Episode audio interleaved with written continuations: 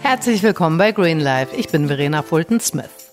Heute möchte ich mich intensiver mit einem Thema beschäftigen, das schon in der letzten Podcast-Folge World Food, das Essen von morgen, angesprochen wurde und seit Jahrzehnten kontrovers diskutiert wird. Es geht um grüne Gentechnik, die auch Agrogentechnik genannt wird, also um die Anwendung gentechnischer Verfahren im Bereich der Pflanzenzüchtung und ihre Chancen und Risiken in Zeiten des Klimawandels. Dabei wird es um wirtschaftliche Interessen, politischen Einfluss und natürlich auch um den umstrittenen ethischen Umgang mit Gentechnik gehen. Bisher haben bei uns in Deutschland vor allem die Landwirte die Folgen des Klimawandels zu spüren bekommen, wie zum Beispiel im Hitzesommer 2018, als Hitze und Trockenheit den Pflanzen extrem zugesetzt haben. Normalerweise können sich Pflanzen an veränderte Bedingungen gut anpassen, aber mit den extremen und rasanten Veränderungen des Klimawandels kommen selbst sie nicht klar. Wetterextreme wie Dürren und Starkregen nehmen zu und mit den steigenden Temperaturen breiten sich Schädlinge und Krankheiten aus und stellen Landwirte in vielen Regionen der Erde vor große Herausforderungen. Schon immer haben die Menschen versucht, die Qualität ihrer Nutzpflanzen durch Züchtung zu verbessern. So entstanden durch verschiedene Verfahren meist Kreuzzüchtungen aus wilden Gräsern unsere Getreidearten und aus anderen Wildpflanzen die heutige Vielfalt an Obst und Gemüse. Diese Züchtungen sind aber leider sehr zeitintensiv, Zeit, die wir leider nicht mehr im Überfluss haben. Neue Methoden geben uns nun die Möglichkeit, Pflanzen in Zeiten des Klimawandels schneller anzupassen und damit den Hunger einer stark wachsenden Weltbevölkerung vielleicht besser in den Griff zu bekommen. Doch das ganze Thema ist sehr umstritten. Wie diese neuen Verfahren genau aussehen und was für Chancen und Risiken sie mit sich bringen, bespreche ich heute mit dem Biologen und Doktorand David Spencer von der Technischen Hochschule in Aachen. Hallo David, herzlich willkommen bei Green Life. Hallo Verena, danke für die Einladung. Ja, schön, dass wir uns heute einmal über das sehr umstrittene Thema Gentechnik austauschen können und vor allem hoffentlich ein bisschen Licht ins Dunkle bringen können. Dein Forschungsgebiet umfasst die Biochemie und die Molekularbiologie der Pflanzen. Ja, erzähl doch erstmal ein bisschen über dich und was du genau machst.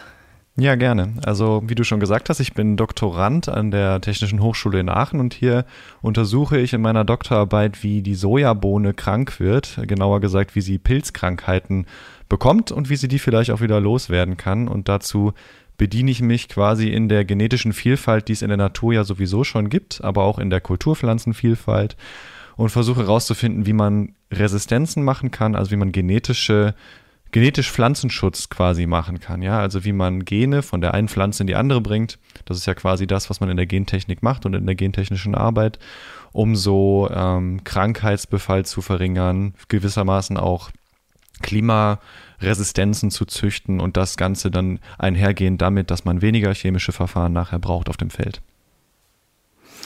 Du sagst ja über dich selbst, du bist pro Gentechnik und trotzdem Öko. Das finde ich ganz spannend. Ist das denn nicht grundsätzlich ein Gegensatz? Ja, wird man meinen, ne? Aber im Gegensatz ist das nur vermeintlich, weil eben irgendwie das so gewachsen ist, dass man irgendwie denkt, ökologisch, ökologisches Denken äh, würde sich nicht vereinbaren mit so großen Technologien, die meistens von irgendwelchen multinationalen Konzernen betrieben werden. Aber in meiner Ansicht als Pflanzenforscher ist Gentechnik super vereinbar mit, mit einer ökologischen Lebensweise, weil, wie ich eben schon gesagt habe, kann man damit zum Beispiel den Einsatz von chemischen Pestiziden und Herbiziden und Insektiziden verringern, dadurch, dass die Pflanze einfach von, von sich aus fitter ist. Aber auch so bietet natürlich die gentechnische Methode ähm, super viel Spielraum, um neue Züchtungen zu machen, die vielleicht nicht so einfach möglich wären ohne diese Methoden.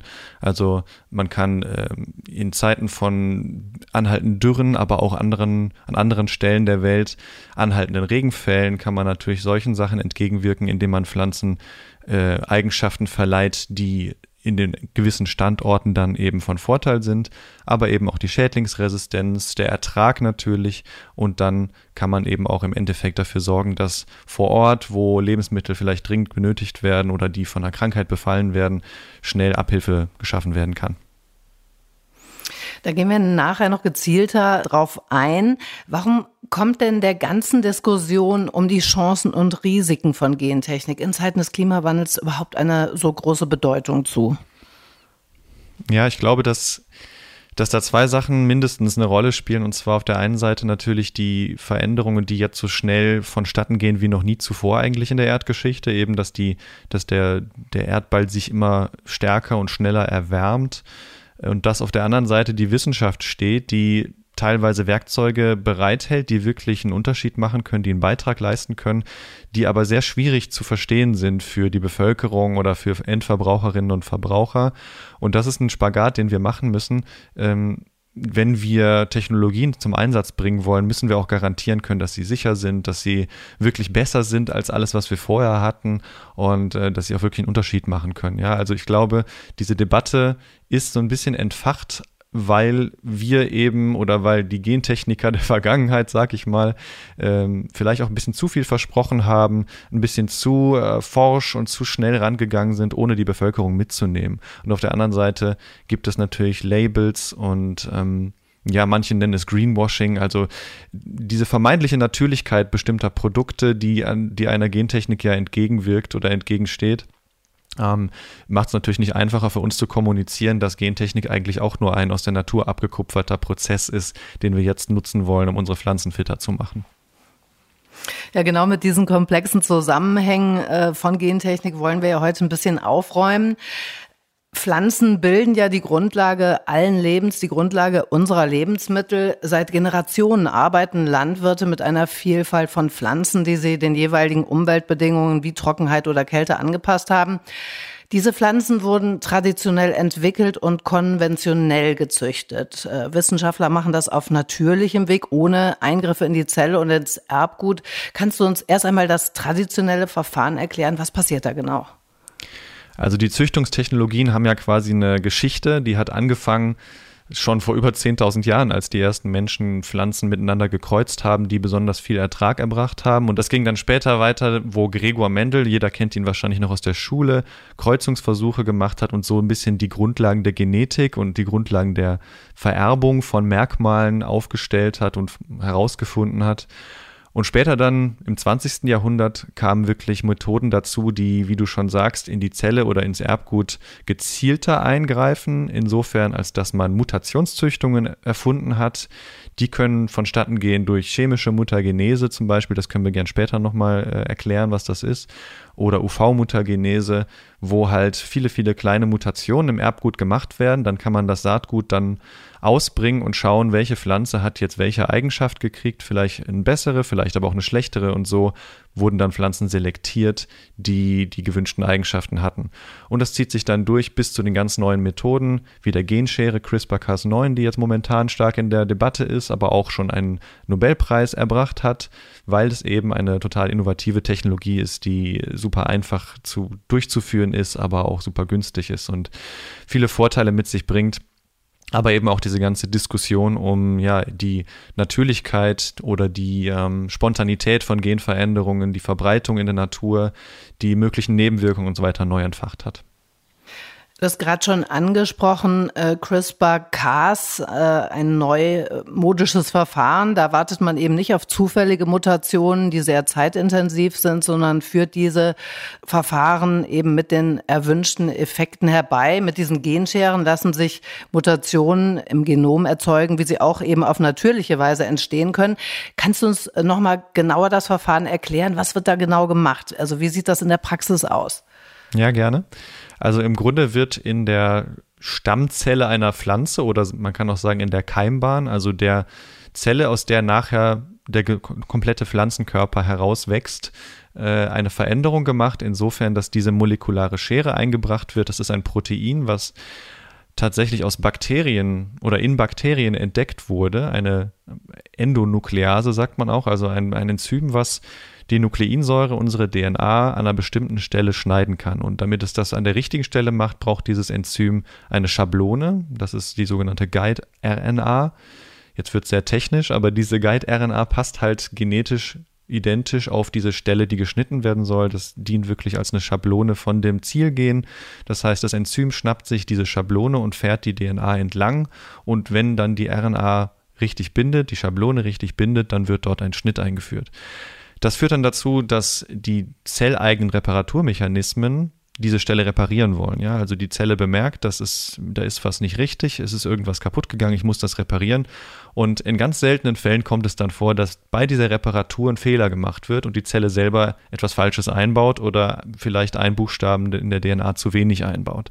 Und genau das sind dann diese Punktmutationen, die nachher zu veränderten Merkmalen führen können wie ich schon gesagt habe, das kommt eher selten vor, weil die Zellen eigentlich sehr gut im Reparieren sind. Aber in der, im Labor wiederholen wir diesen Prozess einfach so oft oder führen so viel von diesen Schnitten an so vielen verschiedenen Zellen ein, dass einfach die statistische Wahrscheinlichkeit gegeben ist, dass wir irgendwie zum Ziel kommen können.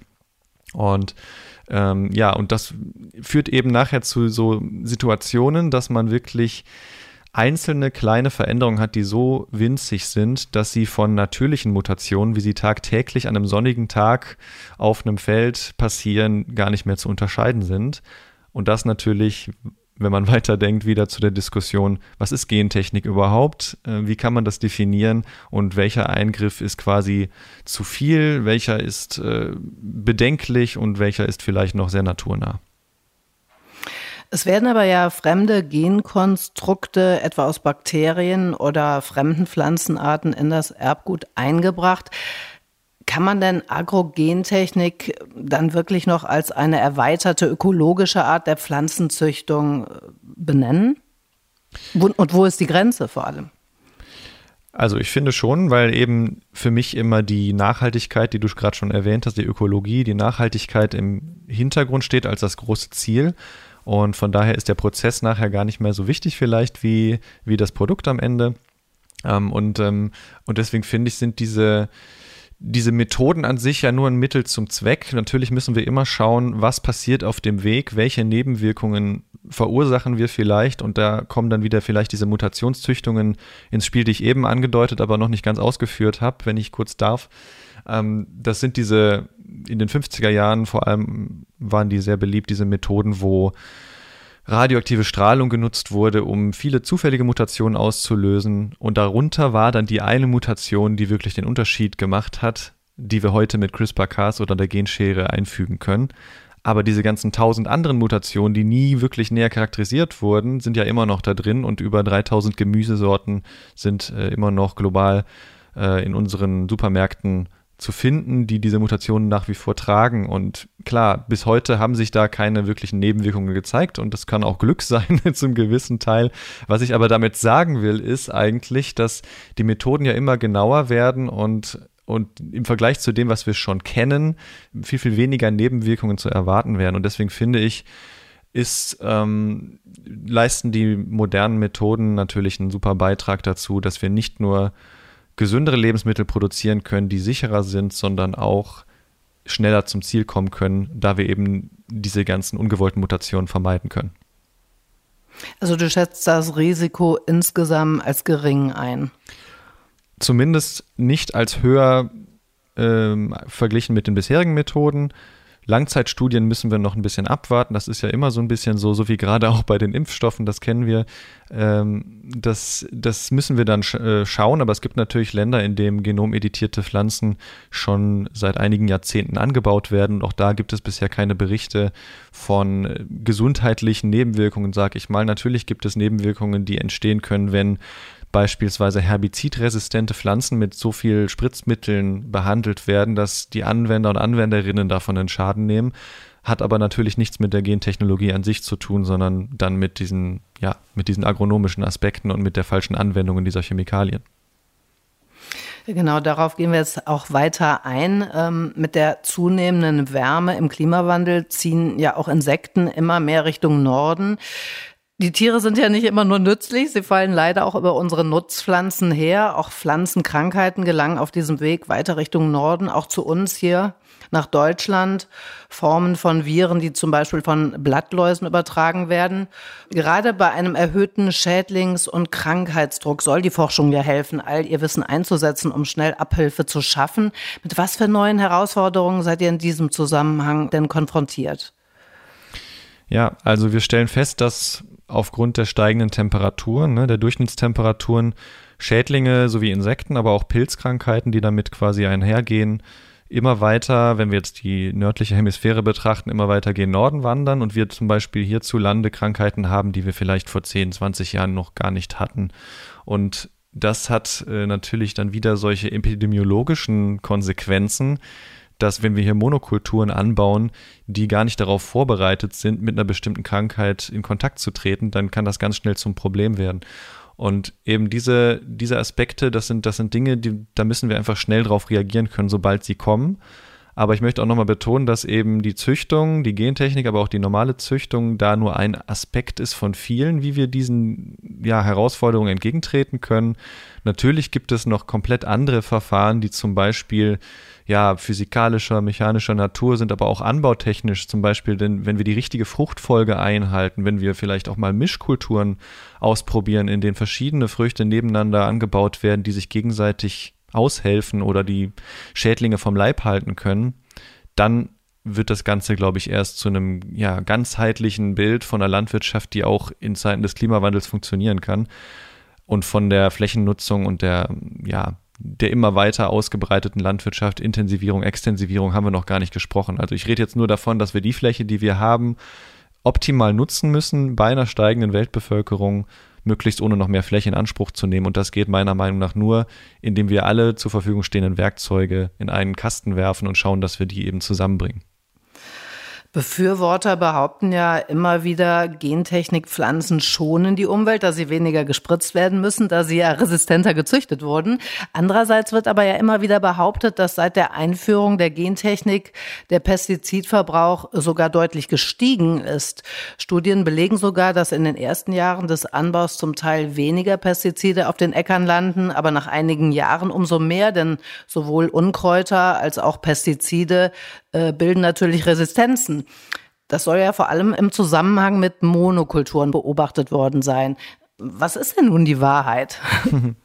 Ja, das kommt total darauf an, welche Veränderung eingeführt wurde. Wie du schon gesagt hast, wurden die allerersten gentechnisch veränderten Pflanzen wirklich mit dieser Herbizidresistenz ausgestattet. Das ist ja auch wirklich wirtschaftlich gesehen, da dies ja auch wieder von großen Konzernen kommt, die natürlich auf Profitmaximierung aus sind, ist das natürlich ein Geniestreich, wenn man eine Pflanze rausbringt, die einerseits fitter ist, andererseits gegen ein Unkrautvernichtungsmittel resistent ist, was man dann quasi einfach übers Feld spritzen kann und dann bleibt nichts mehr stehen, bis auf diese eine Pflanze.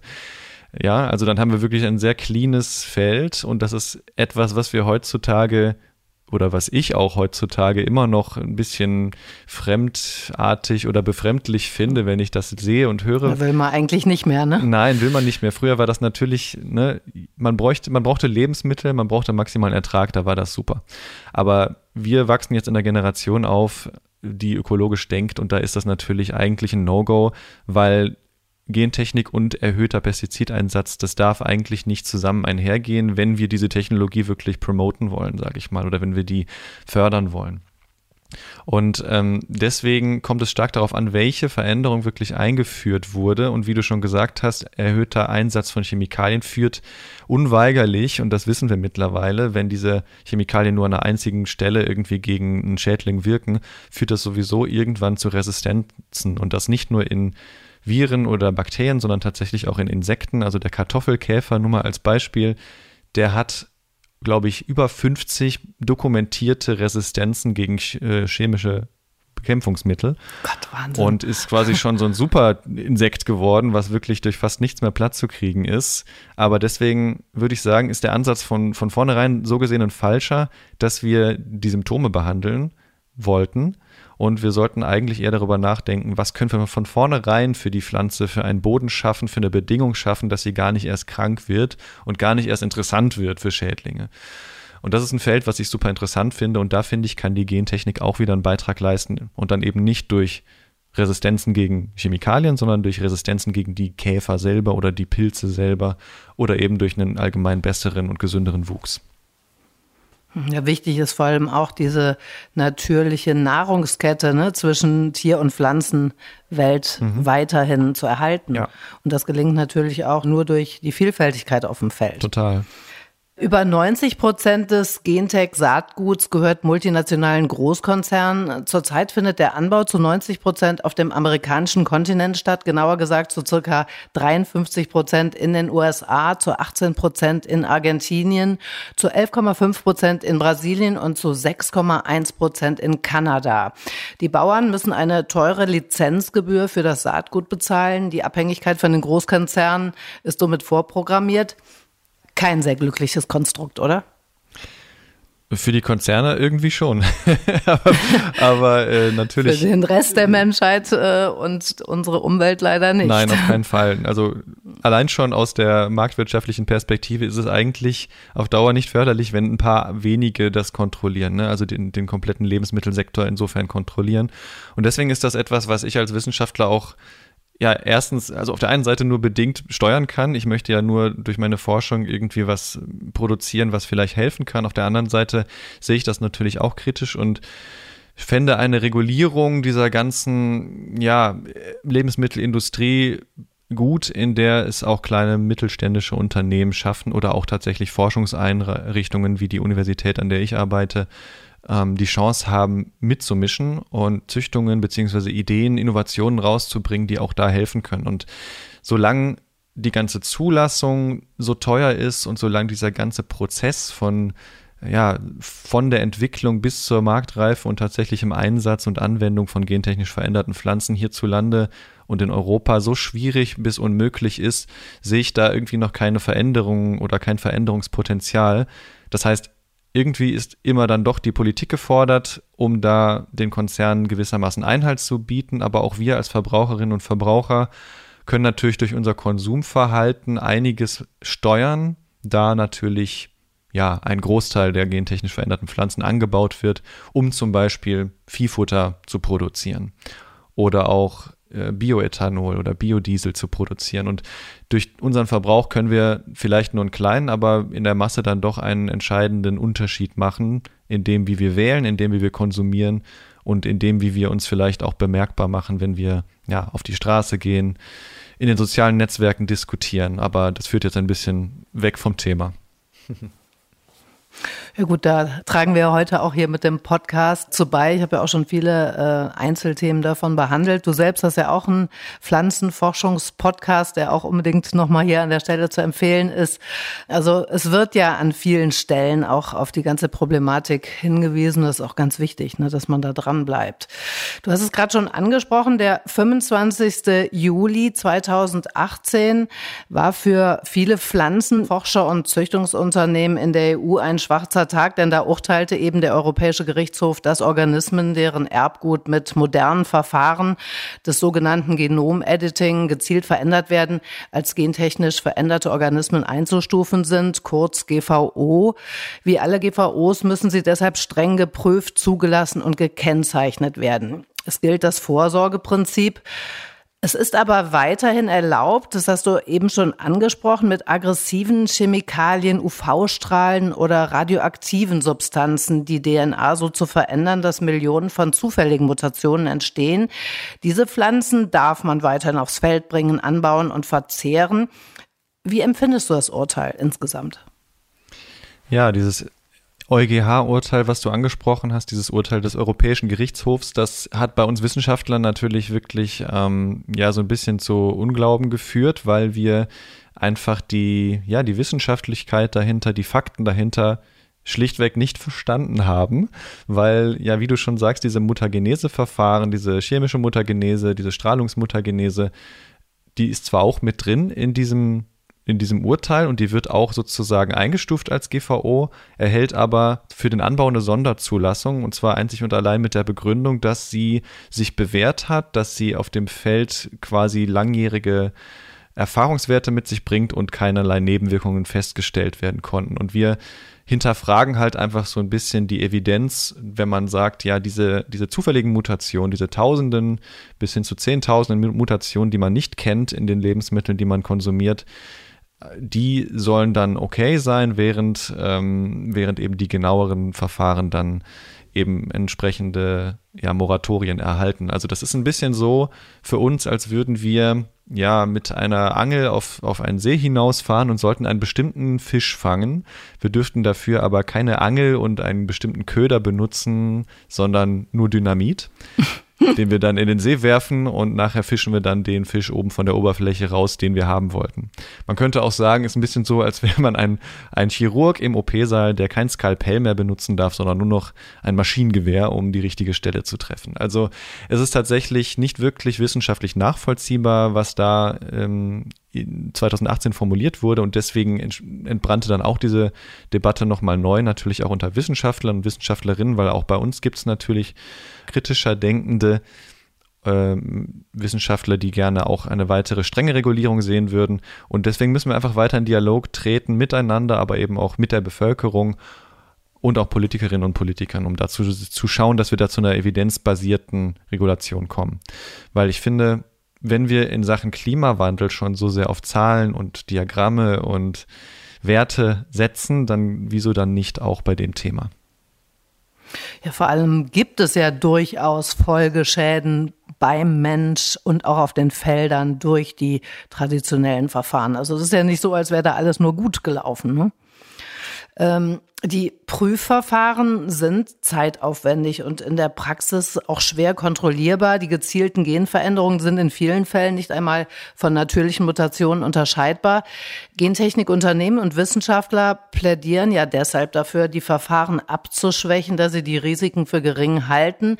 Andererseits sind Studien, die für die Zulassungsverfahren in der EU erstellt werden, oft nicht neutral, sondern stammen häufig von den Gentechnikkonzernen selbst. Das alles verunsichert Verbraucher natürlich. Langzeitstudien fehlen noch.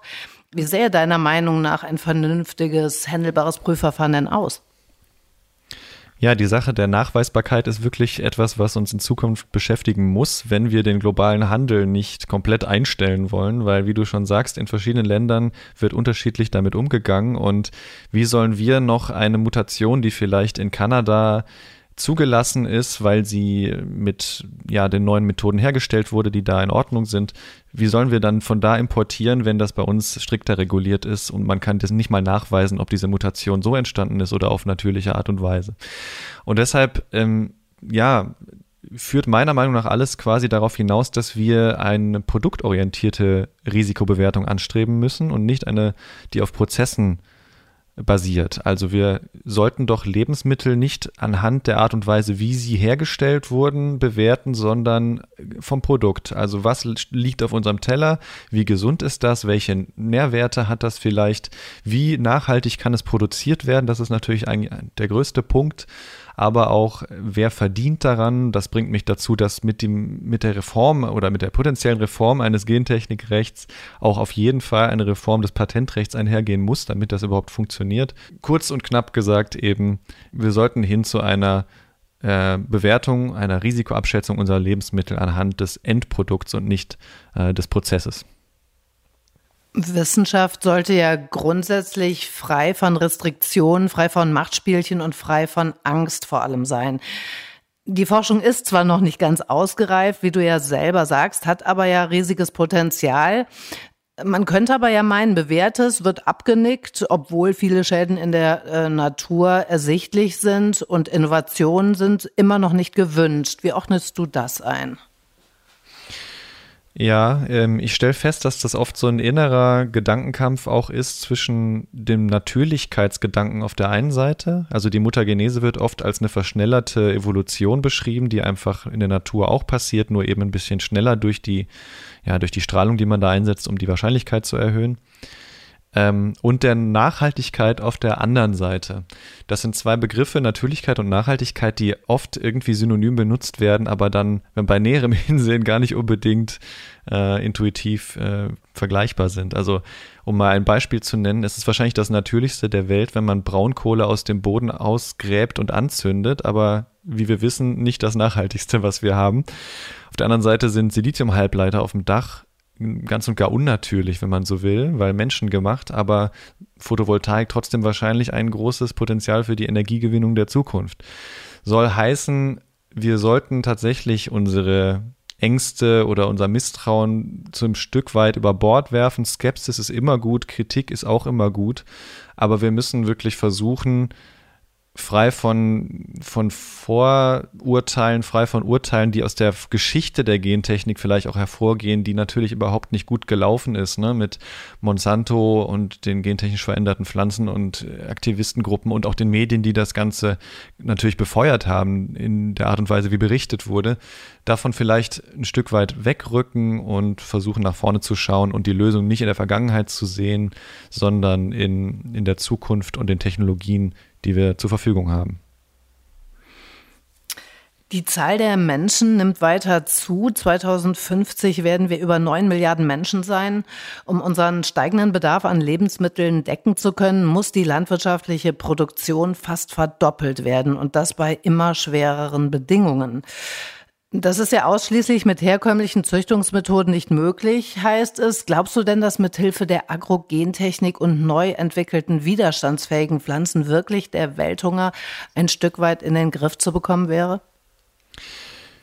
Nein, das glaube ich eigentlich nicht, dass das alleine als Werkzeug genügt. Aber wie ich schon gesagt habe, wir brauchen den gesamten Werkzeugkasten an Methoden, die wir haben. Und dazu kommt eben auch so etwas wie, ja, welche landwirtschaftlichen Geräte habe ich überhaupt da? Bei uns ist es vielleicht normal, dass man so einen Traktor mit Spurrillen, Fahrautomatik hat oder eben irgendwelche ähm, sehr effizienten Geräte und Drohnen und ja, das ist in anderen Ländern gar nicht unbedingt so selbstverständlich. Und wenn man an kleinbäuerliche Strukturen vielleicht auch in Entwicklungsländern denkt, wo ja die Probleme meistens als erstes auftauchen, wie große Dürren oder ja, Epidemien, Insektenplagen, dann ist das eben da nicht so einfach, solche Dinge in den Griff zu kriegen.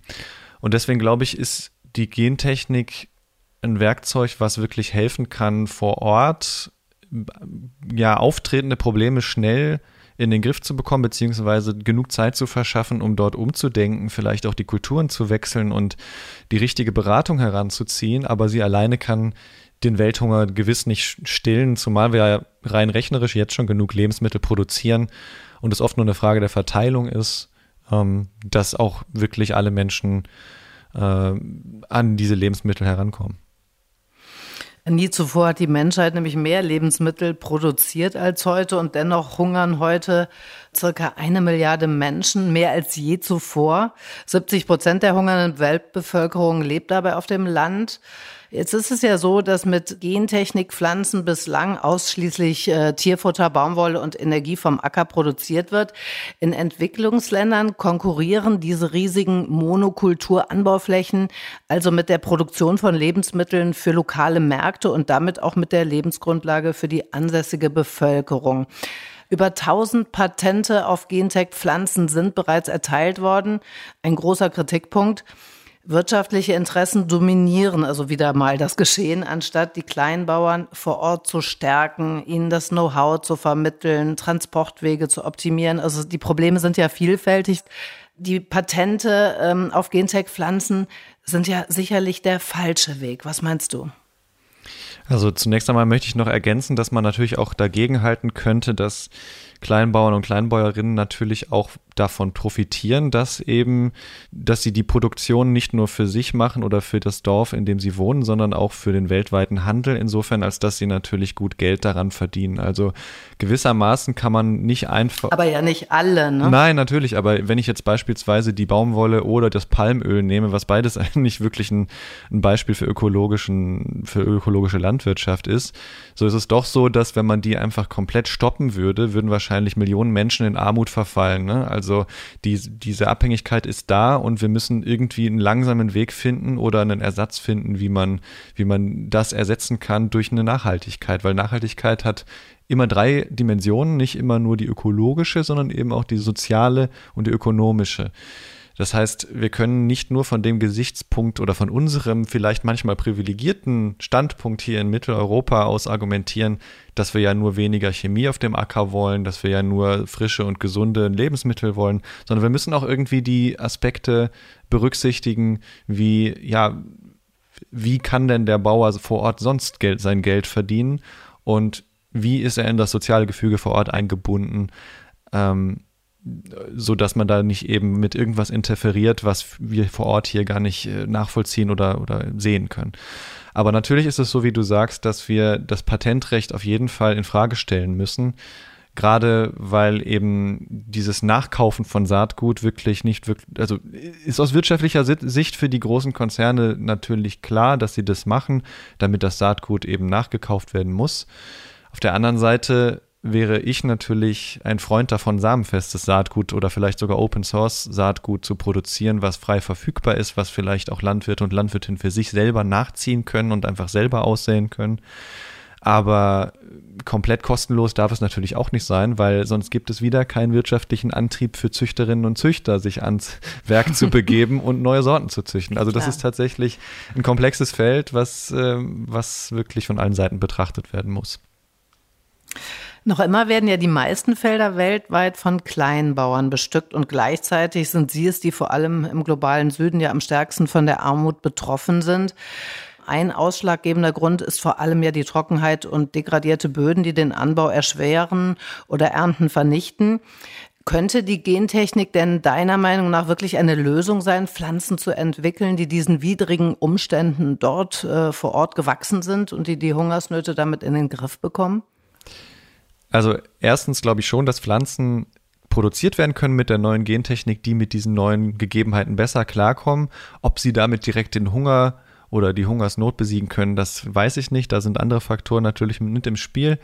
Aber klar, also verglichen mit den alten Methoden, die wirklich nicht nur aufwendig in der Anwendung sind, sondern auch mit sich ziehen so einen ganz langen Rückkreuzungsprozess. Das bedeutet, die neu entstandene Sorte muss immer wieder mit der Mutterpflanze so lange gekreuzt werden, bis sie die ganzen negativen Merkmale verliert und nur noch die positiven behält. Das ist wirklich ein jahrzehntelanger Prozess teilweise. Das fällt weg mit den neuen Methoden, weil wir da zielgenau die Veränderungen einfügen können, die wir schon kennen, vielleicht von anderen Kulturen, wo wir wissen, dass sie was bringen.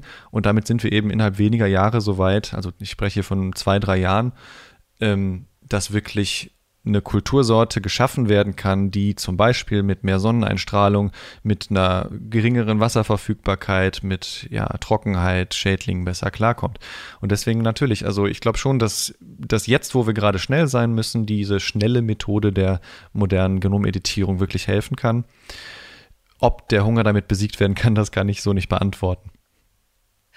Der Green Deal befürwortet ja eine widerstandsfähige, vielfältige und regionale Landwirtschaft zu fördern und nicht äh, mit Gentechnik auf die Art von gestrigem Agrarbusiness in Form von Monokulturen zu setzen, die unsere Ökosysteme und Lebensgrundlage gefährdet.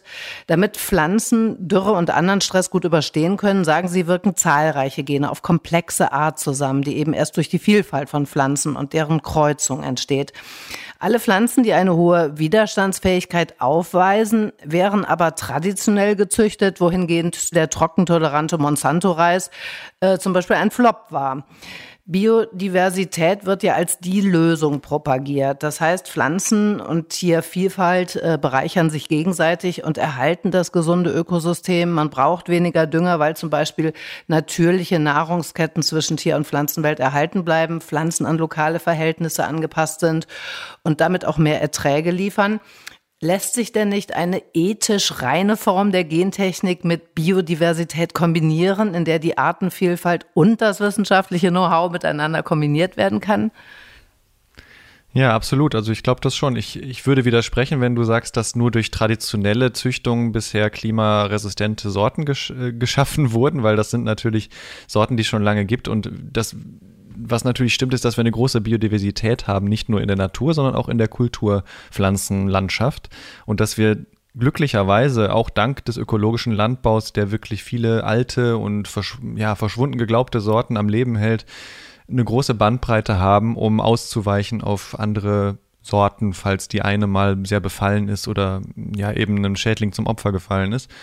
Aber ähm, ich finde oder ich, ich bin der Ansicht, so wie viele meiner Kolleginnen und Kollegen auch, dass es viel größere Aspekte gibt, die einen Einfluss auf das Ökosystem Acker haben, als die Veränderung eines einzelnen Gens. Also beispielsweise ist ein Blühstreifen oder eine Biodiversitätszone um das Feld herum natürlich, hat einen viel, viel, viel größeren Einfluss nicht nur auf den Ertrag, sondern auch auf die Gesundheit des Bodens, auf die Biodiversität der Insekten, der Achtbeiner, der, ja, der Vögel im Endeffekt als eine Veränderung im einzelnen Gen, die verschwindend geringen Effekt hat, bis auf die Tatsache, dass wir zum Beispiel ähm, ja, die 1, 2, 3 Prozent mehr Ertrag haben, die vielleicht äh, vor dem Klimawandel äh, normal waren, aber jetzt äh, tatsächlich zu schwinden beginnen und den Unterschied machen können.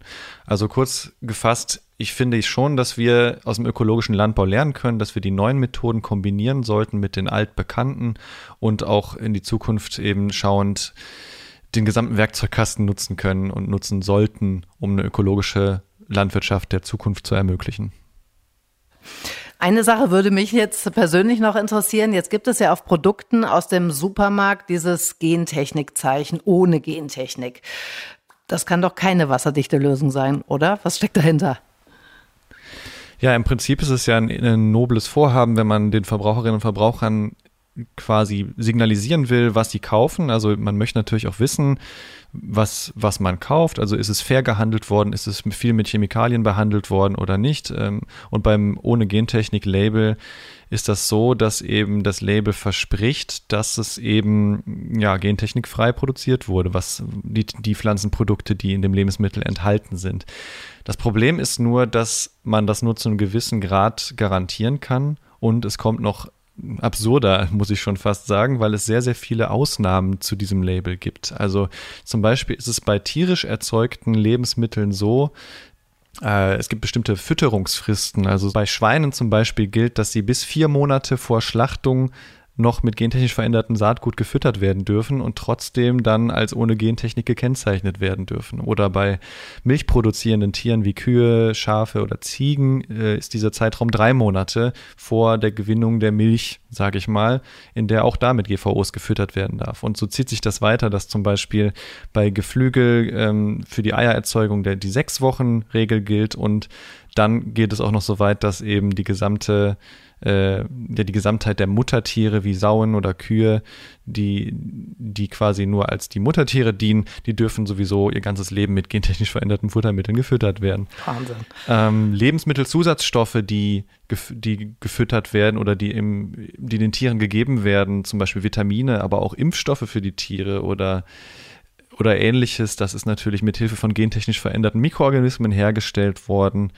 Ähm, gentechnisch veränderte Pflanzen, wie wir eben schon erwähnt hatten, die mit klassischen Mutageneseverfahren hergestellt wurden, sind sowieso von dieser Regelung ausgenommen.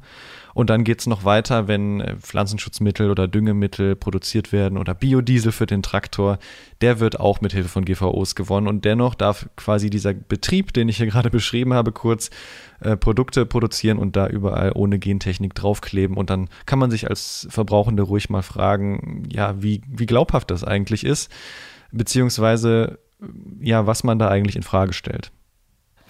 Grüne Technologie wird in Zukunft im Dienste der Ökologie weiterhin eine Schlüsselrolle spielen, um die Versorgung mit Lebensmitteln zu sichern und nachhaltige Landwirtschaft zu betreiben. Beide, die traditionelle Kreuzzüchtung und auch die grüne Gentechnik, sollen weiterentwickelt werden und in friedlicher Koexistenz genutzt werden. Was meinst du, wo wird die Reise hingehen? Wie wird sich das Ganze in Zukunft weiterentwickeln? Ja, also ich denke aus der Not heraus einfach, damit der globale Handel weiter bestehen kann, werden wir irgendeine Form von Regulation finden müssen, Regulierung finden müssen, die alle zufriedenstellt. Aber natürlich verstehe ich auch, dass die Gesellschaft das Recht hat und auch das Recht äh, wahrnehmen möchte, ihre Lebensmittel transparent zu kaufen, zu verstehen, wo sie herkommen, wie sie, wie sie produziert wurden. Und deswegen glaube ich, dass auch von unserer Seite, von den Wissenschaftlerinnen und Wissenschaftlern, ähm, eine Pflicht besteht, uns in Zukunft unsere Forschung genauer zu erklären und genauer mitzuteilen, was wir eigentlich tun, warum wir es tun. Und ich glaube, so mit ein bisschen Wissenschaftskommunikation und einer Debatte, einer globalen, aber auch einer lokalen Diskussion können wir Schritt für Schritt dem Ziel näher kommen und das ist ja im Grunde die nachhaltige Landwirtschaft, so sie denn existieren kann. Ich glaube, dass die Landwirtschaft der Zukunft tatsächlich mit weniger Platz klarkommen muss als mit mehr, sag ich mal, und dass wir von daher auch Sensortechnologien, Vertical Farming, also wirklich alles, was wir da in dem Bereich auch noch an, an künstlicher Intelligenz etc. zur Verfügung haben, dass wir da wirklich einen Unterschied machen können, um das gemeinsame Ziel zu erreichen. Also ich bin gespannt, wo das hinführt und bin jederzeit für Fragen und Anregungen offen. Ja, vielen lieben Dank, David. Vielen Dank für deine Zeit und viel Spaß und Erfolg, vor allem weiterhin bei deiner Arbeit im Labor und auch bei deinem eigenen Podcast Krautnah. Danke dir. Alles Liebe nach Aachen. Dankeschön, Verena. Mach's gut.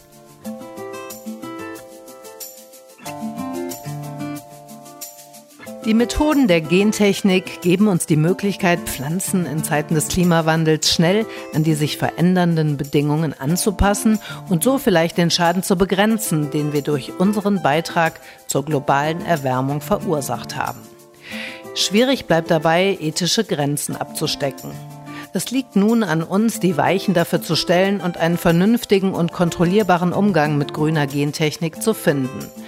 Dabei sollte man den Einsatz der Gentechnik vor allem nicht einzelnen Megakonzernen überlassen, die vor allem Gewinnmaximierung statt Menschlichkeit und Klimaschutz im Blick haben. Grundsätzlich kann man wohl sagen, dass eigentlich alle zur Verfügung stehenden Mittel genutzt werden sollten, um schnell ans Ziel zu kommen, einerseits den Klimawandel aufzuhalten und andererseits den Welthunger und das unendliche Leid so vieler Menschen und Kinder in den Griff zu bekommen. Und dazu gehört wohl auch ein Stück weit Mut und Vertrauen in unsere Wissenschaftler.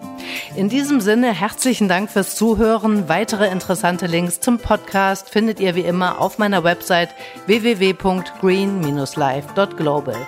Macht es gut und bis zum nächsten Mal.